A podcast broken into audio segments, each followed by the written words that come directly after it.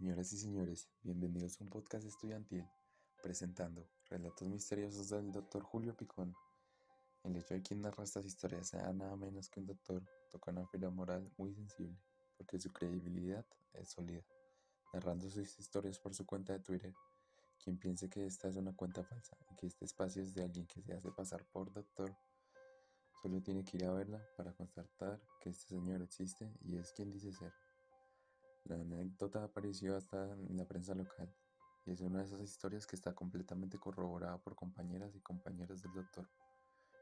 Presta atención. El hombre pareció un mendigo y golpeó tímidamente la puerta de la guardia. Lo atendió la enfermera, lo registró y lo hizo pasar al consultorio.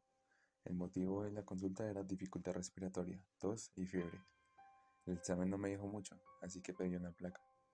La técnica radióloga le pidió que se posicione sobre el chasis y tomó la radiografía. Entró al cuarto oscuro para revelar. Sintió frío y miedo. Alguien le respiraba en la nuca y la respiración se sentía muy fuerte. Salió rápidamente del cuarto y no encontró al paciente. Es imposible que se escondiera en algún lado. La puerta estaba cerrada con traba interior. El paciente literalmente se evaporó. Sintió más miedo aún y vino corriendo hasta la guardia. Llamamos al policía por cualquier cosa. Buscamos por todos lados y nada. Quedamos con la duda. Anotamos en el cuaderno de las novedades, hora 3 y 15. Temprano por la mañana llega el encargado de seguridad y se entera de lo sucedido. Vamos a revisar las cámaras, propone. Estamos todos atentos, mirando las grabaciones, expectantes.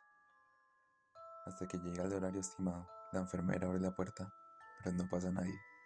Yo me veo en el pasillo, hablando a la nada y gesticulando en la soledad. No se ve en ningún momento otra persona. Se le ve a la técnica que abre la puerta de rayos y habla, pero no hay nadie. Nos quedamos en silencio, no decimos nada. No queremos quedar como locos. Y todos lo vimos.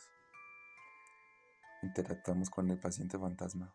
Las cámaras no lo registraron solo nuestros ojos o nuestra imaginación.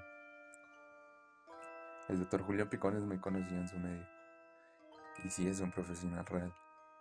Revisar todo su espacio te va a convencer.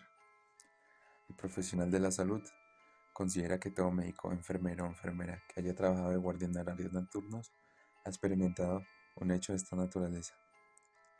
Asegura que así como pueden ser jugadas del cansancio, imaginación o predisposición a fenómenos que simplemente no tienen explicación. Él mismo afirmó, existen energías emocionales que no podemos manejar, suceden cosas extrañas. Nuestro mundo aún guarda secretos. Mis relatos no son fruto de una sobredosis alcohólica ni de una mente atormentada. Son breves historias de situaciones vividas, inexplicables para nosotros, pero que tal vez tengan alguna explicación que no conocemos aún. Y si es así, el personal médico estuvo expuesto a algún tipo de sustancia, estaban tomando alguna medicación en conjunto.